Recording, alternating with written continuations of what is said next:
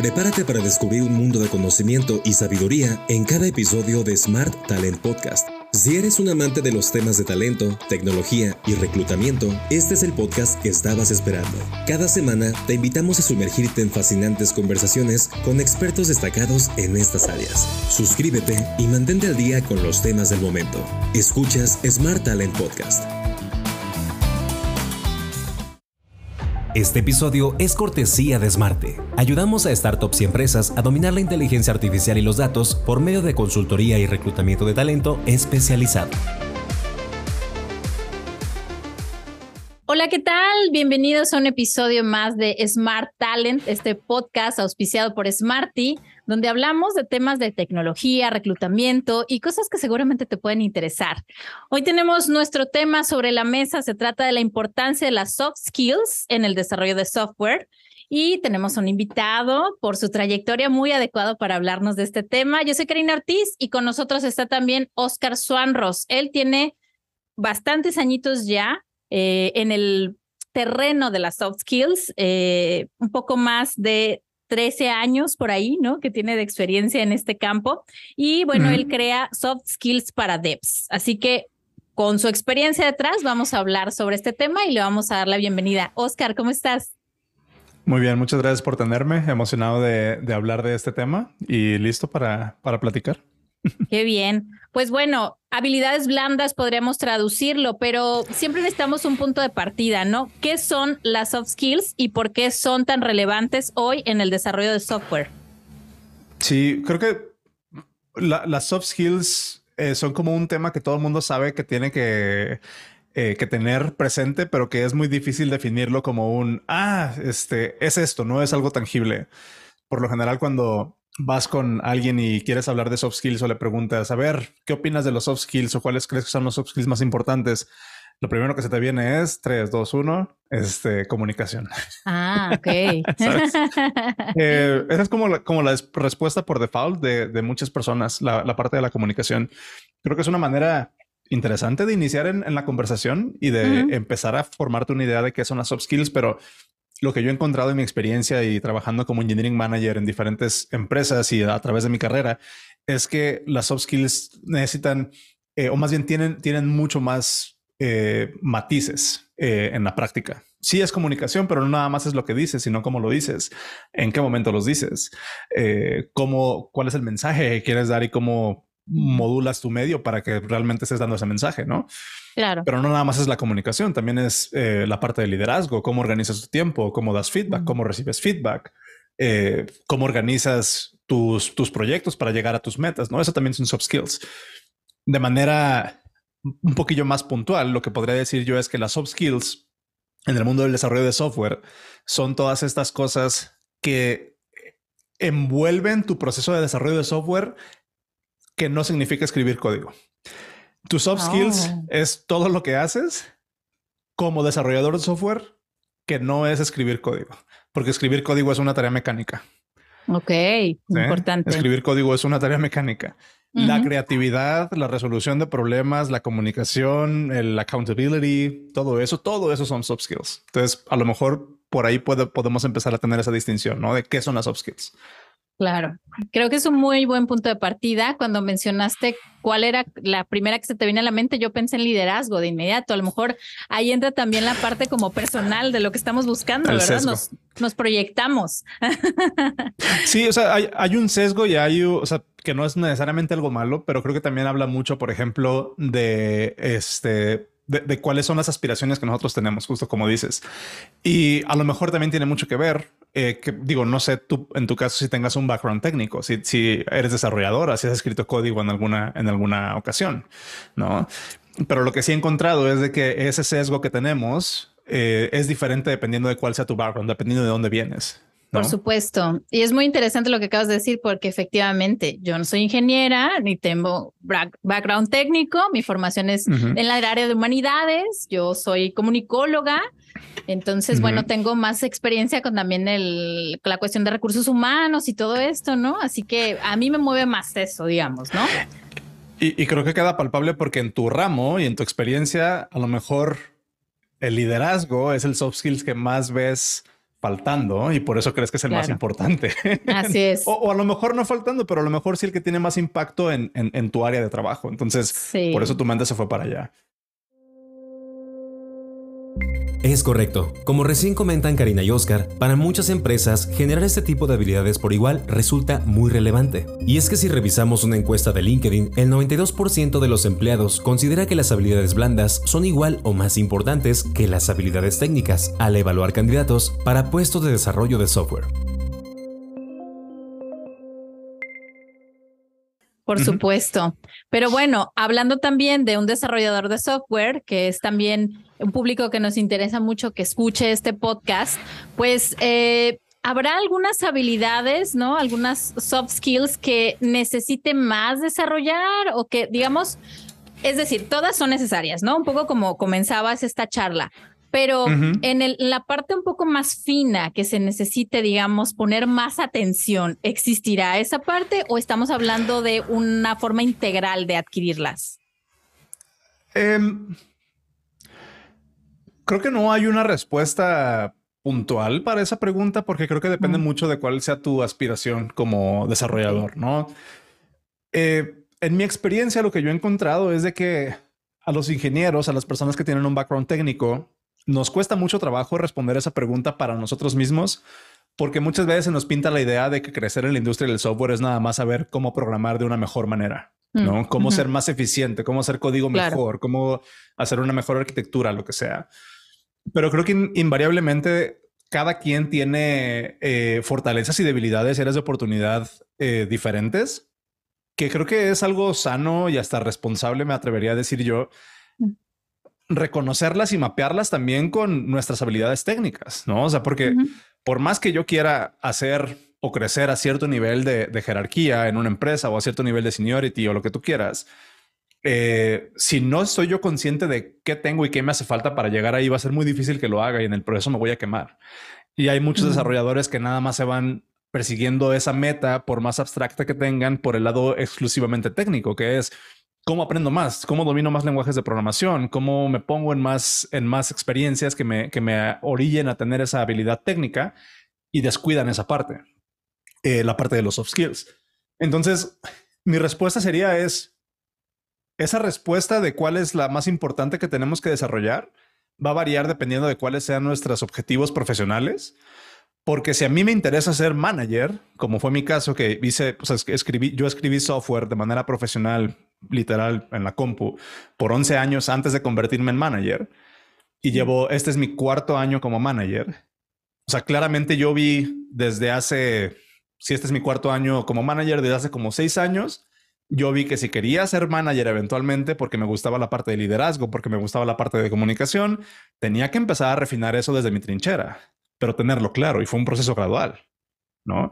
Pero a lo mejor alguien que como muchos ingenieros que ahorita me pueden estar escuchando, que van a decir, no, yo no quiero administrar personas, yo no quiero ser manager. Entonces a lo mejor la parte de comunicación y liderazgo no es algo en lo que tienes que tener tanto index, pero a lo mejor en la parte de resolución de problemas sí, ¿no? Y ahora, eso es nada más una dimensión a través de la cual podemos ver este problema, porque también depende mucho de en dónde quieres trabajar. Resolver problemas en una startup es algo completamente diferente a resolver problemas en una empresa pública. Eh, y hay otros niveles abajo de eso, ¿no? ¿En qué industria vas a trabajar? Porque resolver problemas en un startup fintech es muy diferente a resolver problemas en un banco, aunque vas a usar la misma tecnología, ¿no? Probablemente. Pero son estas como capas que tienes que ir pelando para determinar, ok, a qué le sí le tengo que invertir, pero todo eso parte de que tú tengas un plan o una visión o una eh, intención de crecer hacia un lugar en particular. Si nada más estás creciendo por crecer, como la milpa de, mi abuelo, ¿no? Así, este, pues va a ser muy difícil que de repente te sientas cómodo y seguro y em, eh, con ese sustento, ¿no? Para, para tomar una buena decisión de, ok, ¿a qué le pongo atención? Claro.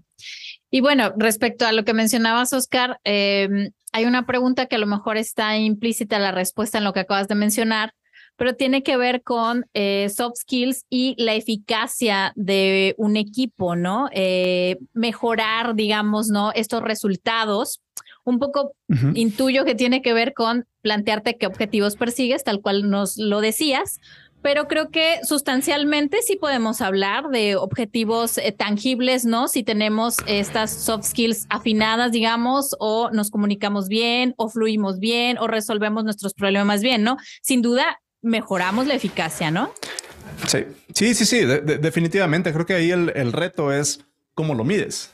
Mm. ¿Sabes? O sea, porque muchas veces se habla de mejorar los soft skills en el contexto de buscar una promoción o en el contexto de buscar crecimiento profesional.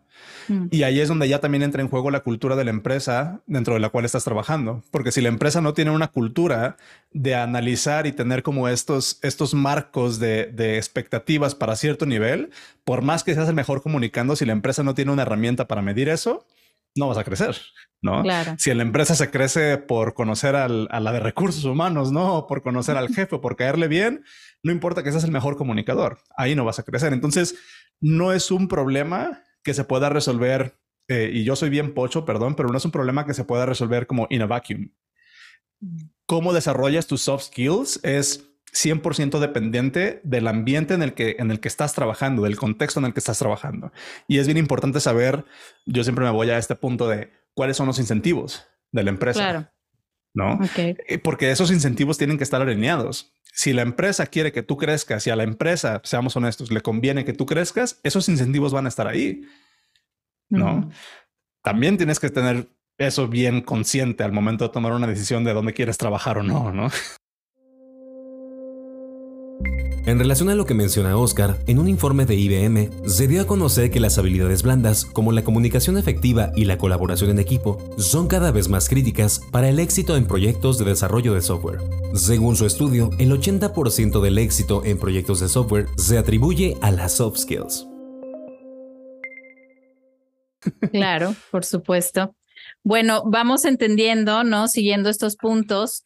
Eh, y mientras fluimos también en el tema de las soft skills, eh, tenemos eh, toma de decisiones, ¿no? A través de, es algo muy importante en las empresas, cómo pueden influir, ¿no? Estas habilidades blandas para la toma de decisiones y la resolución de problemas, específicamente en proyectos de desarrollo de software. Digo, a lo mejor son cosas que van sonando un poco repetitivas, pero tienen que ver, ¿no? Eh, hablar de las diferentes dimensiones de cómo ciertas soft skills contribuyen ahora, específicamente a la resolución de problemas, ¿no?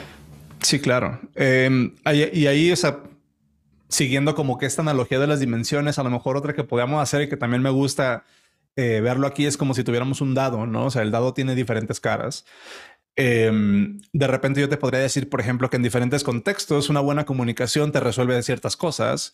En otros, en otros contextos, un buen domain expertise te resuelve otro tipo de cosas, ¿no?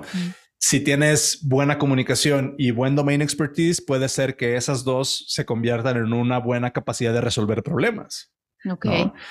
Entonces, son como, son como estos convitos que tú puedes ir armando sí, dependiendo de en qué eres bueno y en qué sí te puedes, en qué sí te puedes defender o en qué tienes interés de crecer, ¿no? Como vas armando tu perfil, como vas armando tu dado, y, o como vas armando como tus lentes para encontrar la graduación correcta, ¿no? A través de la cual ver el problema. Y, y eso eventualmente termina, eh, o sea, te, termina en una mejor resolución de problemas, pero otra vez, a lo mejor voy a sonar como, como disco rayado aquí, ¿no? O sea, también tiene mucho que ver la cultura de la, de la empresa, ¿no? O sea, y es algo a lo que siempre voy. A mí no me gusta hablar de soft skills en tema, en un, en un, en, en, términos, em, ¿cuál es la palabra? O sea, en, en términos absolutos. De, de, esa manera, porque el soft skill está 100% atado al ambiente en el cual te estás desarrollando. Entonces, como lo, como lo dije en la respuesta anterior, ¿no? Si eres el mejor la mejor persona resolviendo problemas porque tienes buena comunicación y buen domain expertise, pero la empresa en la que estás trabajando es una jerarquía top-down donde se hace lo que el jefe diga. Sí. De nada te sirve de todos modos, ¿no? O sea, claro. Entonces es, es como tus soft skills son como la mitad nada más, el 50% de lo que tienes que hacer, pero invariablemente tener este perfil y nosotros lo vemos, por ejemplo, o por lo menos así es como yo he aprendido a verlo. Cada ingeniero tiene diferentes formas ¿A qué me refiero? A lo mejor tienes a alguien muy bueno haciendo código, pero malo comunicando, ¿no? Esa persona por sí sola no te va a poder vender una solución con un cliente. Pero si ya estás pensando en cómo armar equipos, Sí, puedes tú decir, ok, tengo un ingeniero con esta forma, sí, con esta forma de estrella. No sé si has visto las estrellas como de gráficas cuando te hacen un, un test de personalidad que te dicen, ah, hacia qué lado estás más recargado. Nosotros lo vemos también así. Em, este ingeniero tiene over index, ¿no? En technical capabilities, pero a lo mejor muy mala comunicación. Ah, pues al momento de tú armar el equipo, dependiendo de qué problema y en qué situación, en qué industria, en qué tipo de empresa estés ejecutando, decides poner ese ingeniero con alguien que a lo mejor no es tan bueno técnicamente, pero tiene las capacidades para entender la jerga técnica que esta persona está diciendo y traducirla para el cliente. Y así es como vas armando tus equipos en función de resolver o promover una mejor resolución de problemas. Ok, vamos por este camino, ¿no? Eh, creo que todo se va como conectando, pero también llegamos al tema, bueno, mencionabas eh, de pronto la necesidad de la empresa, eh, cómo mide, digamos, lo que necesita para poder desarrollar estas soft skills, ¿no? Pero hablando otra vez, ¿no? Desde la persona que está desarrollando el trabajo, es decir, ¿no? Los ingenieros en software, quienes están ahí, ¿no? ¿En qué medida les puede afectar a ellos, ¿no? El tema de satisfacción laboral y la retención de talento, ¿no? Mm. Ese, es un, ese es un punto bien interesante y fíjate que, de repente se puede volver como muy personal para, para cada quien, ¿no? Em, en, mi chamba, bueno, no, en mi chamba, sino más bien en esta idea de trabajar con soft skills y de promover los soft skills para devs, me he encontrado con, con todas las posibles opiniones, mm. sí, que te puedas imaginar al respecto del valor de desarrollar estos soft skills, ¿no? Me he encontrado con personas, por ejemplo, que desde un inicio al hablar de esto me tachan de loco y dicen, a mí no me importa eso, Mm, Mientras la empresa me pague y haya chelas en la oficina, yo soy feliz. Es así como que, ok. O sea, va. O sea, sonará feo, pero esa persona creo que de todos modos le lleva mucha ventaja a otras personas porque ya sabe lo que quiere y lo que necesita. Ok. porque hay personas que ni siquiera sabemos qué, queremos ni qué necesitamos y nunca nos hemos hecho, hecho esa pregunta de, oye, ¿cuáles son las implicaciones de ignorar esta parte de mi vida profesional? Mm. Y, cómo me doy cuenta de que aunque no es algo que estoy viendo activamente, no por eso significa que no me va a afectar o que desaparece. Simplemente lo estoy ignorando. ¿no? Y ahí a lo mejor te metes en temas un poquillo más, te digo, personales, porque si empezamos a hablar de burnout, ¿no? sí. Empiezas a pensar en, ok, programar y ser desarrollador de software no nada más es escribir código, es otra vez. ¿Cómo y, justo hace un, par de semanas escribí un artículo de, al respecto de esto, porque es así como de, oye, ¿cómo podemos hablar de términos, por ejemplo, de regulación de emociones uh. para ingenieros de software? o sea, porque hacer software inherentemente es, un, es una actividad estresante porque estás constantemente resolviendo problemas. Constantemente. Y si no aprendes a desarrollar esa capacidad de regularte emocionalmente y tener un outlet para descargar toda esa energía y lo que sea, a lo mejor no en una semana, pero después de 15 años haciendo lo mismo, it gets to you. ¿no? Lo desafortunado aquí es de que muchas personas en esta industria, este, y digo, no es como por poner allá afuera esto, ¿no? Pero los estereotipos existen por algo. ¿no? los estereotipos existen por algo y de repente tú volteas a ver eh, una gran parte de la población de desarrolladores en software. De repente como que nos cuesta mucho trabajo empezar a hablar de estos temas.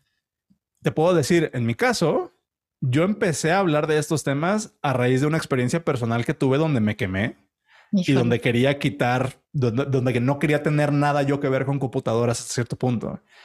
en ese momento de quiebre fue cuando yo entendí así de que, ok, creo que esto se pudo haber evitado. ¿no?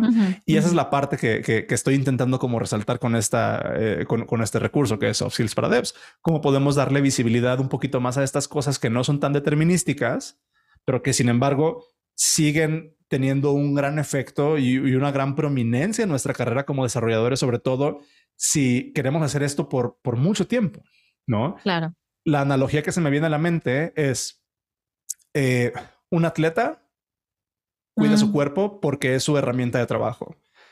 Sin embargo, a muchos desarrolladores de software nos cuesta cuidar nuestra salud mental, siendo que esa es nuestra herramienta de trabajo. Y si queremos hacer esto por 15 años, tenemos que desarrollar esas habilidades para, otra vez, saber cómo regular nuestras emociones, saber cómo trabajar con estas situaciones difíciles, saber cómo comunicar y no engancharnos, desarrollar el sentido de empatía, Sí, dejar de ser tan cerebrales, conectar un poquito más con qué, qué necesitamos nosotros como personas para poder ejecutar como desarrolladores de software. Como bien mencionaron Karina y Oscar, es necesario visibilizar la importancia de las soft skills desde sus conveniencias y beneficios. Según una encuesta anual de Stack Overflow, el 65% de los desarrolladores de software considera que las habilidades blandas, como la comunicación y la colaboración, son igual o más importantes que las habilidades técnicas en el lugar de trabajo. Sí, que ese es otro tema. Después, para muchos desarrolladores de software, eh, su trabajo y su identidad, que también es otra cosa, ¿no? Uh, ok, es otro tema. Fíjate, Oscar, que em, en cada episodio de Smart Talent creo que llegamos como a un impasse dentro de el, el tema que sea, que finalmente nos lleva como al mismo punto de partida y es entender que por mucho que ustedes trabajen con máquinas desarrollando cosas que se vuelven muy necesarias para la sociedad como la tecnología y que estamos hablando de mucha automatización de recursos, de mucho código, números, ¿no? Código binario, así tal cual. Pero al final de cuentas estamos tratando con personas y la humanidad, mm. las cosas que rodean a los seres humanos, siempre van a potenciar, digamos, por encima de lo necesario que es aprender y ser expertos en lo que saben. Un poco como partíamos el punto de esta conversación, necesitan estar constantemente capacitándose, ¿no? Sí. Pero de ahí vamos a este punto con el que me gustaría que comenzáramos a cerrar la conversación. Has mencionado por ahí algunas cosas importantes que tienen que ver cuando alguien identifica, un ingeniero en software, que le interesa trabajar sus soft skills, ¿qué estrategias le recomiendas para que lo haga? ¿no? A lo mejor yo sé que no hay manuales y hay necesidades muy eh, específicas y personales, pero ¿cuál podría ser este punto de partida para quien esté viendo o escuchando y diga, oye, a mí me interesa, ¿no? Este tema de la salud mental, este tema de la comunicación, el liderazgo, ¿cómo le puede hacer? Creo que la cualidad más importante como para empezar en ese camino, si hay alguien a quien le resuena estas ideas, es cambiar un, o sea, empezar con esta, esta intención de cambiar la mentalidad de cómo vemos las cosas y dejarlas de ver como algo que está bien o mal, a ver, empezar a ver las cosas como un espectro. No, son binarias, no son binarias las cosas. Y por eso en cada una de mis respuestas he estado diciendo casi, casi como depende, ¿no? Por porque, supuesto. Es, porque es un espectro, es un espectro y no todas las personas necesitamos lo mismo, ni a todas personas, ni todas las personas venimos del mismo background ni tenemos las mismas necesidades. Entonces, quitarnos como estas falsas dicotomías de la cabeza de que todo tiene que ser o de una manera o de otra y empezar a, acostumbrarnos a ver las cosas dentro de un espectro.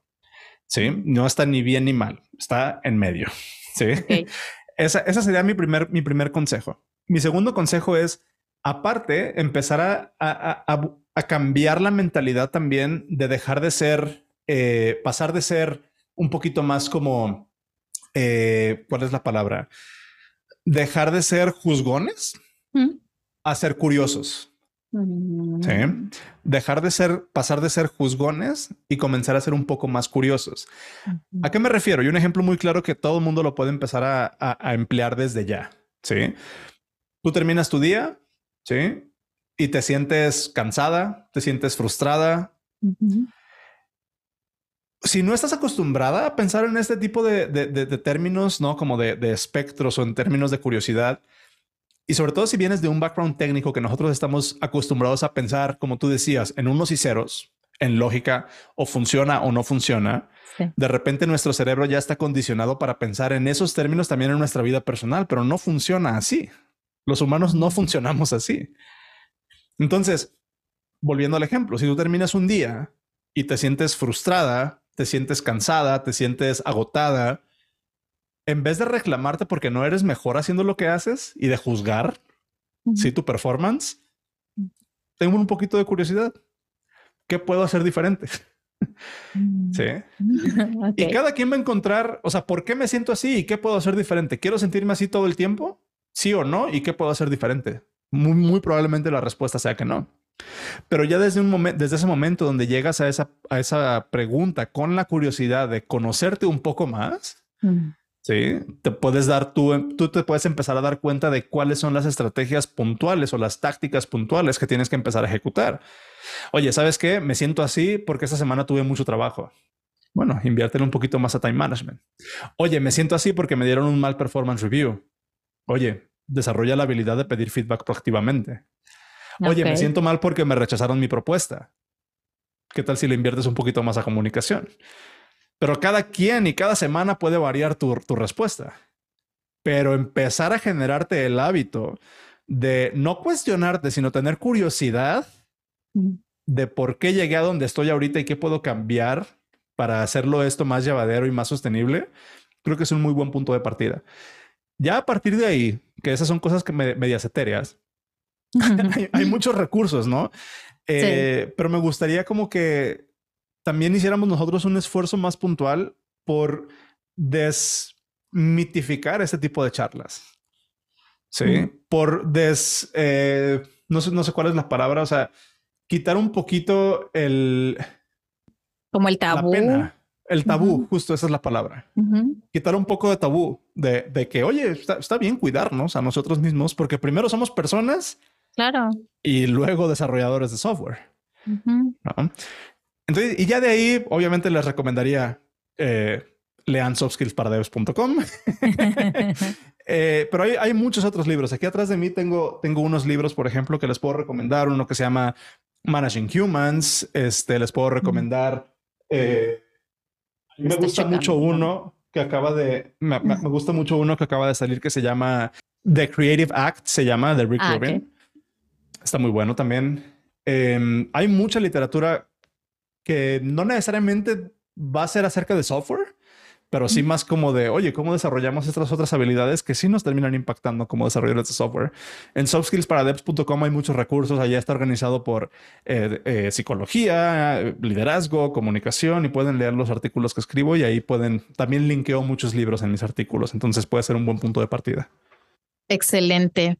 Pues yo creo que nos vamos a quedar con eso, Oscar. Eh, definitivamente, ingenieros en software tienen mucho trabajo que añadir, pero sobre todo también, pues mucha vida y necesidades del mundo exterior, ¿no? Que tienen que complementar su labor. Y pues esto es un constante crecimiento. Eso también es una buena oportunidad, ¿no? Para pues eh, seguir teniendo nuestro paso por la tierra así, ¿no? Como lleno de experiencias. Y pues muchas gracias por compartir. Eh, nos mencionabas, ¿no? Tu sitio para estar en contacto contigo. No sé si también quieras mencionar un poco de tus redes sociales o dónde podemos tener contacto directo con Oscar Suanros. Sí, justo. Eh, me encuentran en softskillsparadevs.com. Ahí todos los lunes envío un newsletter. ya tenemos algunos cuantos miles de suscriptores, de personas que les interesa este tipo de cosas. Entonces, eh, váyanse a newsletter. Eh, newsletter.softskillsparadevs.com. También hay un podcast del proyecto. Eh, y en redes, realmente únicamente estoy en LinkedIn. Eh, no tengo ninguna otra red, no tengo nada más. Entonces, este, pueden ir y buscarme en, LinkedIn como Oscar Swanros y ahí con mucho gusto les, les paso más de estas ideas. Excelente. Pues muchas gracias por esta conversación y pues esperamos ¿no? que la gente tenga algo que se lleve eh, a través de esta labor que hace Smart Talent. Muchas gracias por estar acá. Pues cerramos un episodio más donde estuvimos conversando con la importancia de las soft skills en el desarrollo de software. Síguenos a través también de nuestras redes sociales en arroba Smarty, en Facebook y en Instagram. Y por supuesto a través de los canales digitales, en podcast, que se lanza el episodio generalmente cada jueves. Y también a través de Apple Podcasts. Muchísimas gracias y hasta la próxima. Este episodio fue traído a ti por Smarty. Facilitamos tu incursión en el mundo de la inteligencia artificial y los datos con soluciones para startups y grandes empresas. Nuestra consultoría estratégica y el reclutamiento de talento altamente especializado son la combinación que tu negocio necesita. Con presencia desde Canadá hasta México, en Smarty, nuestra misión va más allá del cambio. Buscamos transformar. Gracias por escuchar Smart Talent. No te pierdas el próximo episodio para más tecnología y talento digital.